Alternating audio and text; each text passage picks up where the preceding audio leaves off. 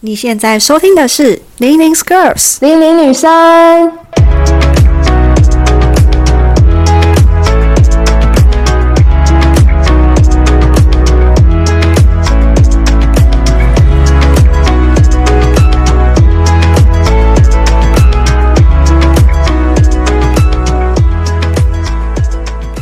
这里是零零 Girls 零零女生，我是 Hedy，我是 Jasmine。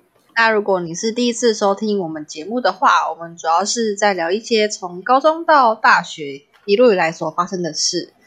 那今天的比较特别是我们主题是科系访谈。那我们这个单元主要是在介绍大学的科系。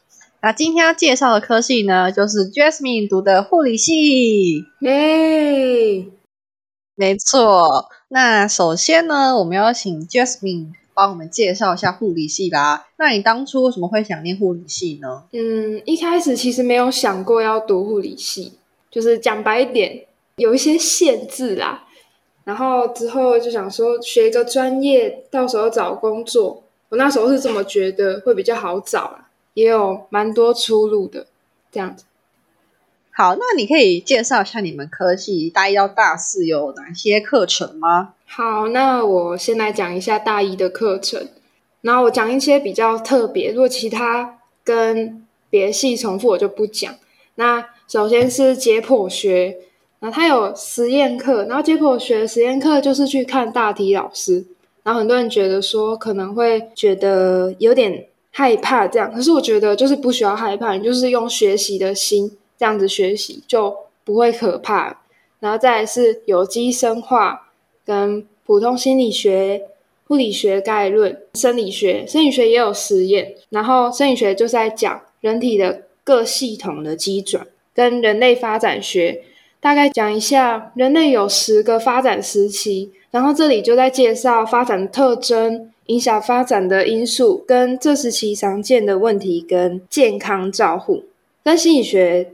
差不多都都会提到弗洛伊德、艾瑞克森还有皮亚杰等等的理论。然后接下来讲大二，大二就是有身体检查与评估，它就是在教我们，诶，视诊、触诊、叩诊、听诊怎么去做。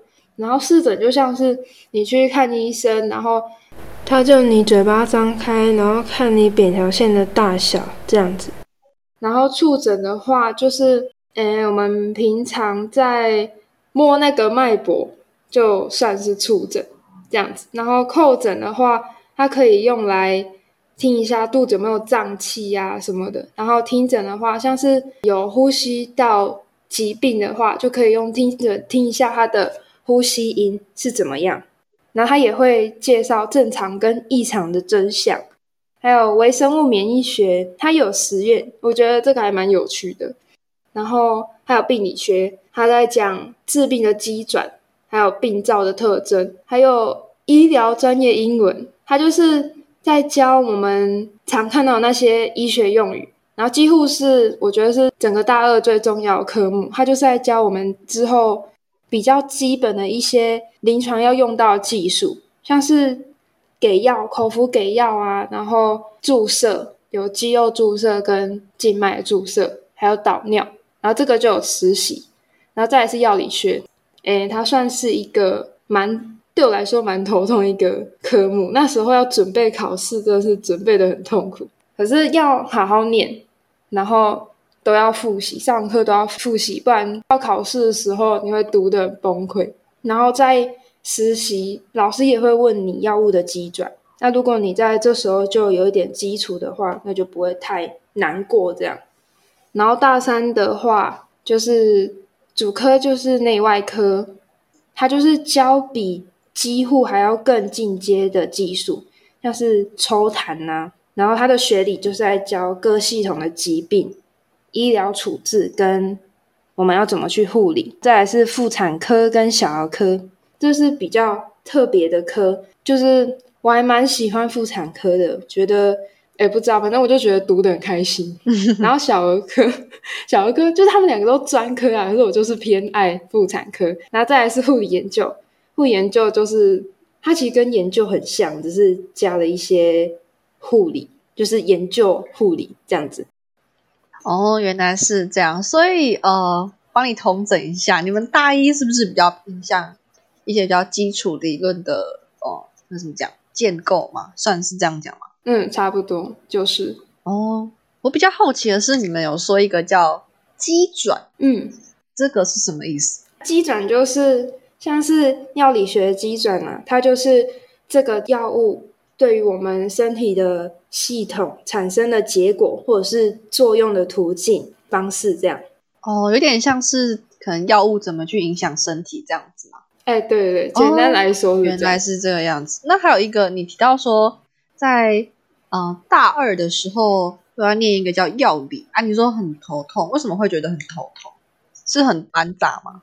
哎，对，而且它有很多药，嗯，然后你就是常常会搞混，因为很多药是作用在身体的结果蛮像，可是它的机转不太一样，然后老师就会考很多，而且他我觉得他考的蛮细的，那就念起来就觉得蛮头痛的。你要很清楚各药物，因为各个药物的名字有些也长得很像，然后你就是在写题目的时候，你看到就四个选项嘛，四个药物，你就会觉得天哪，好陌生哦，到底我读到的是哪一个？就是这样，我几乎都遇到这个问题。啊，天哪！所以我觉得其实那些药物给我的感觉是一些非常难的单词，我也这么觉得。然后你要背起来，我自己觉得好可怕哦，超级难。嗯大家会比较像进入实习阶段的吗？你觉得？嗯，准备准备阶段，嗯，哦，准备去实习这样子，对，就是呃，相较于大一比较多一些实物上的教学，对不对？呃，对，哦，那大三呢？大三就偏实习了，对不对？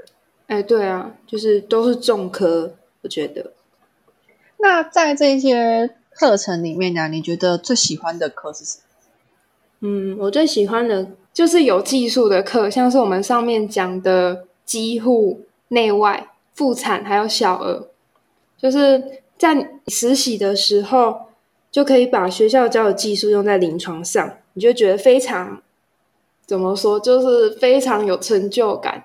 那种感觉就像是，哎，我在学校学到的东西真的可以用在临床上，哎，这种我觉得还蛮开心的。我第一次做学以致用。哎，对我第一次做技术的时候，就是这么开心。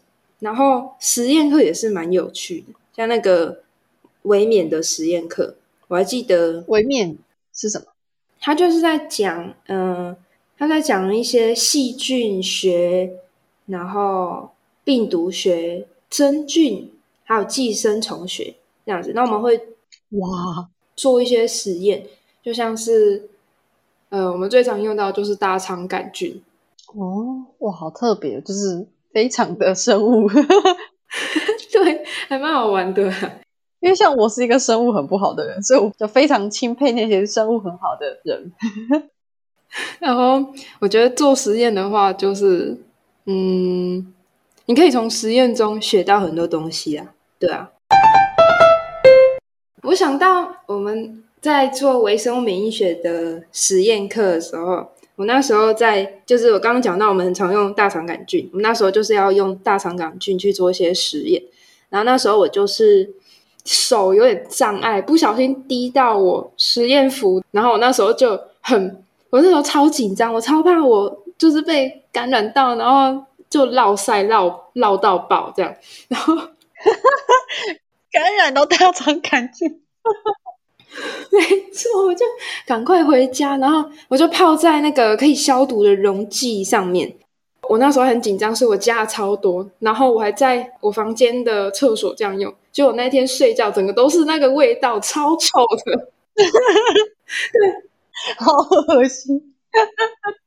然后经过这样子下来，我得到的结果就是做实验要小心，然后去实验室穿实验服真的是很有必要。如果今天滴到我的衣服的话，我大概会想把那件衣服拿去丢掉吧。杆菌的衣服，没错，真可怕。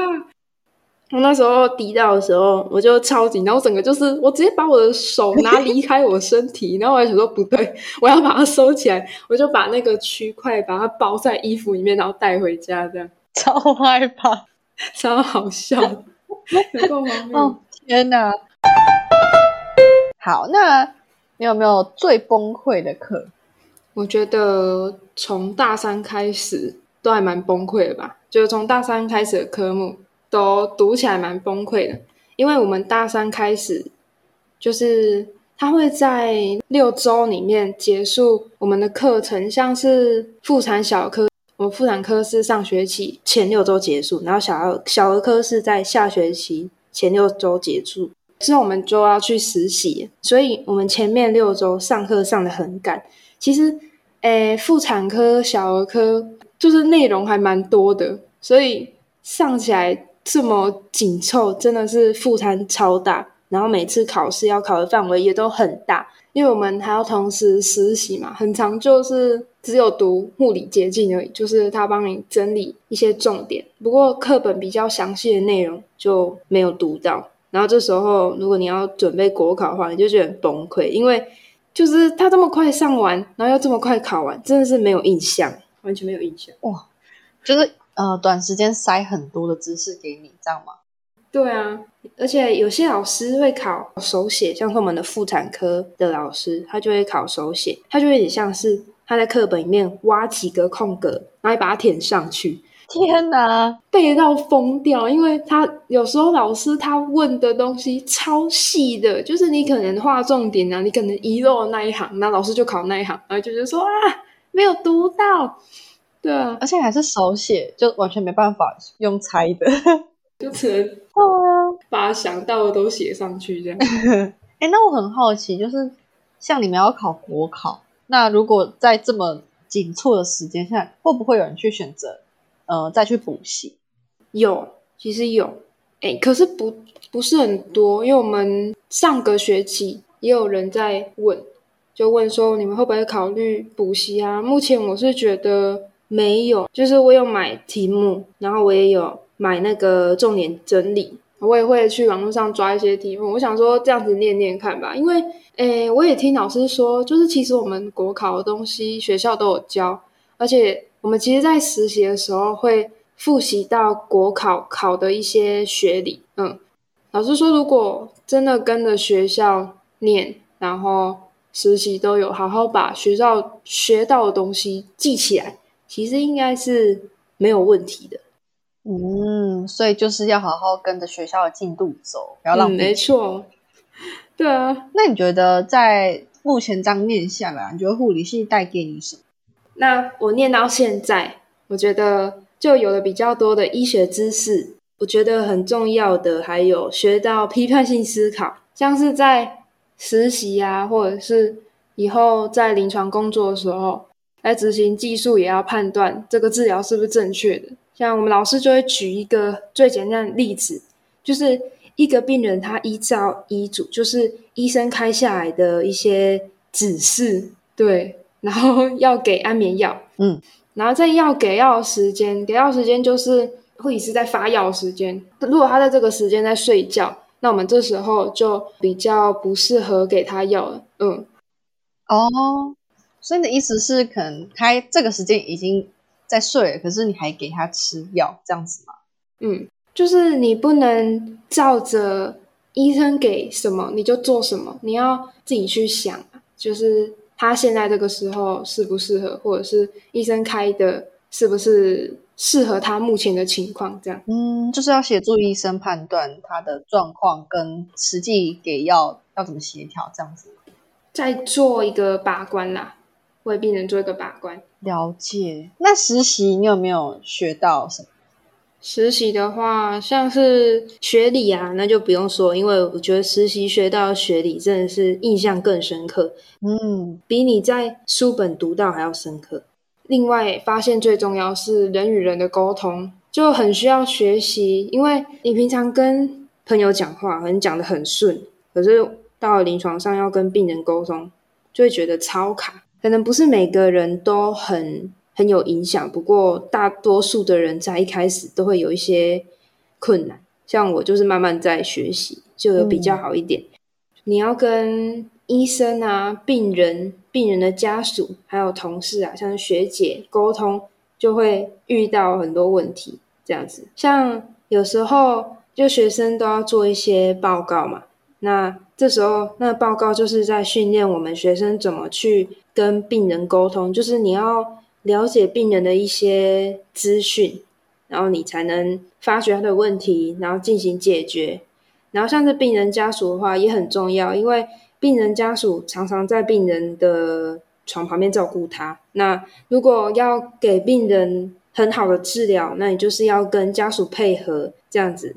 有些还蛮需要家属或是照顾者配合。那这里也要讲，照顾病人、照顾者都要有很好的沟通。嗯，像是如果有呼吸道疾病，像是如果他的肺有很多痰的话，那我们就会叫病人的家属或者照顾者拍痰，因为照顾者配合的话，那病人会恢复的比较快。这样子，所以是要跟家属有好的沟通，然后也要去教他一些简单的操作技巧，这样。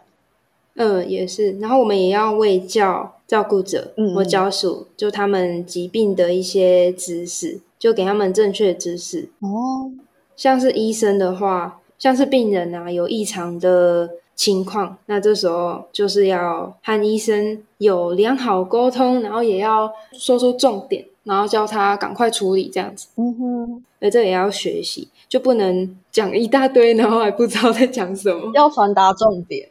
嗯，然后像是跟同事沟通啊，就是诶，我们一个班会有几个人一起上这个班，那这时候就还蛮需要合作的。然后你在交班的时候，也需要跟下一个班的人讲，你在这个班病人发生了什么，那这个就很重要，因为就是病人发生的事情，我们都要很完整的交给下一个时间上班人，这样就是要讲好，不然会变成病人那边会有问题。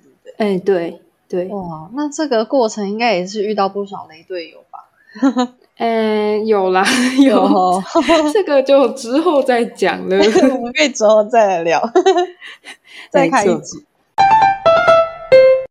那要建立良好的医护关系，还有护病关系，就是医生跟护理师在治疗的一些合作。跟你在照顾病人的一些，你在跟病人也算是一个合作，然后在这当中，你就是要具备完整的学理，然后也要良好的沟通，然后也要为病人着想，就是以病人为中心做每一个治疗这样子。所以我整个听下来，我觉得其实你们系学的，呃，两个比较核心的能力就是批判性思考跟沟通，对不对？嗯，是。其实我觉得这也是。呃，普遍来讲，大学生都应该要在大学四年学会的两个能力，就包含说你要怎么在一堆很复杂的问题当中找到它的核心关键，然后跟你要怎么去解决它。然后还有第二个是像人与人的沟通，我觉得这也是大学四年里面 呃必须要学起来的，因为你真的到社会上还是都用得到。对啊，都用得到。所以批判性思考跟沟通能力，大家可以记起来，就是在大学的时候可以多多思考这两个能力要怎么培养哦。嗯，没错。那如果要给现在在大一、大二的学弟妹，他们可能还很彷徨，在护理系要怎么办？那你会给他们什么建议？嗯，我觉得说在大一、大二啊，他会比较闲，就你可以把一些就这实习在教的基础把它学好。你在这时候比较可以自由的运用时间，然后像现在的，像现在我就遇到解剖啊、生理跟病理，就几乎快还给老师。然后在读内外或是产科儿科的时候，就会比较辛苦，就是你就是硬背。可是如果你把那个那些解剖、生理、病理这些比较基本基本的东西学好之后，你其实有些疾病可以用推的。怎么讲？就是用想的想，就是它基本就是这样，然后它的疾病是怎么样、怎样、怎样造成的。那这时候你就会对这个疾病比较有印象，这样子。嗯，所以就比较像是要把基础打得扎实一点，会有利于实习，对不对？是是，原来是这样。那一开始我们可能没有什么感觉吧，就是在产科的时候，我们老师有叫我们做。产科一些会遇到的问题的一些机转，就是要我们做出这个机转图。哎，我们就是要做出对这一连串的机转啊。然后我们在做的之中，就发觉我们缺少了超多基本的知识，所以我们那时候有算是重读那些学理啊。对，好，那我觉得大一、大二也可以思考看看，就是你对护理有没有兴趣这样啦。像有些人就是觉得说，就念一念，觉得哎，这个护理系真的感觉不适合我，或者是念一念，到现在还没有感觉。怎么说？就是你在念的过程中也没有特别说喜欢或者是讨厌。如果你觉得不适合的话，那你可以考虑一下哪些最适合你，不然读起来其实还蛮痛苦，对啊。嗯，哎，不是啊，我我觉得还蛮有兴趣，不是我觉得蛮痛苦。对对，就是大家要想好说，呃，是不是真的对这科系有兴趣，再坚持下去念，不然其实会很折磨。对啊，因为像是实习就可以遇到啊。那实习的话，对护理有没有热忱，这个就很明显。但是有热忱的话，它可以支持你在实习，就是完整的走完这个实习。因为在实习遇到问题也是蛮多的，就是比学校还要更多。因为你已经算是，你就要开始去做一些你之后要工作的事情了。嗯，但不是做全部，可是大部分在实习的时候都要做到。那这时候如果没有什么热忱的话，你会觉得很痛苦，就是整个实习都很痛苦，这样就是在一个自己不喜欢的地方，然后做不喜欢的事。哎，对对，哇，那真的是大家要想好。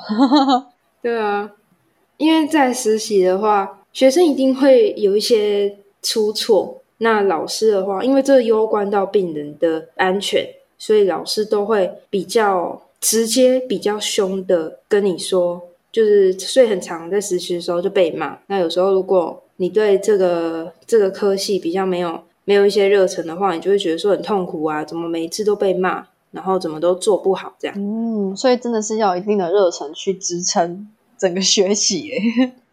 对对，像我在我们系其实有遇到学长啊，他是对这个系没有兴趣的哦。顺带提，我的系是社会系，社会学系，之后可以开一集跟大家分享社会学系在学习。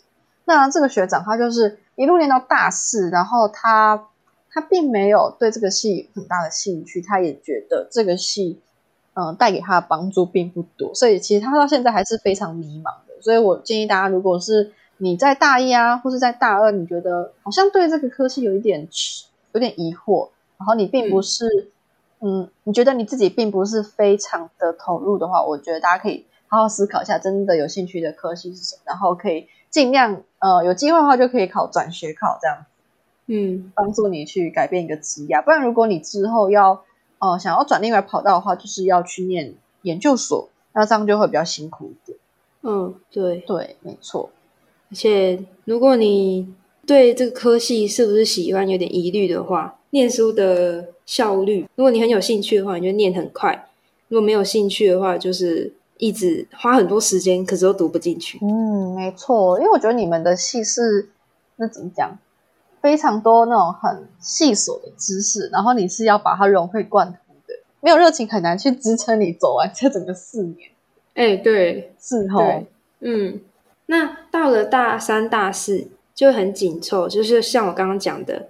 就是上课上了学理啊，跟实习。那你就是到了大四，你要学学理，你也要实习，然后之后还要考国考。比较建议的是，从就当然大一、大二都要打好基础，因为大一、大二上的都是在国考的范围内，几乎都是。然后大三的话，我觉得可以开始念国考范围了，因为如果等到大四啊再来念的话，你会发觉来不及。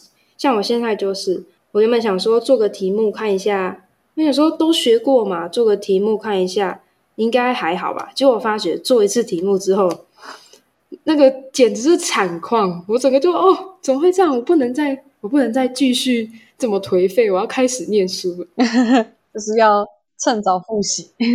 没错，因为真的你会觉得来不及，因为如果像我现在就是大一、大二啊，除了比较常用到的会记得以外，其他都忘记了。那这样子就还蛮惨的，因为做题目就是整个就是错超多，你会觉得哦，怎么会这样？很崩溃。对啊，那实习的话，我们学校是从二升三，大二升大三的时候就会排了。实习就是从大三开始，你放假的时间几乎就是没有，因为那个实习就是看老师怎么排，然后有些会让你没有寒暑假，像我就比较幸运啊，我几乎都是学期内实习完，所以我还有一点寒暑假的时间，这样子。哇，真的是很辛苦呢。对啊，要做好就做好心理准备啦，就是不能大三的寒暑假很快乐这样。嗯，要提早替自己的人生打算这样。没错。好，那这就是我自己在念护理系的想法。那也不是每个人都跟我的想法相同，那大家可以参考看看。对。那感谢 Jasmine 跟我分享护理系的心路历程。那如果你有任何问题的话，都欢迎留言给我们，或是到 IG 找我们玩哦，我们都会看哦。没错，那今天就先到这边喽，大家下期见，拜拜，拜拜。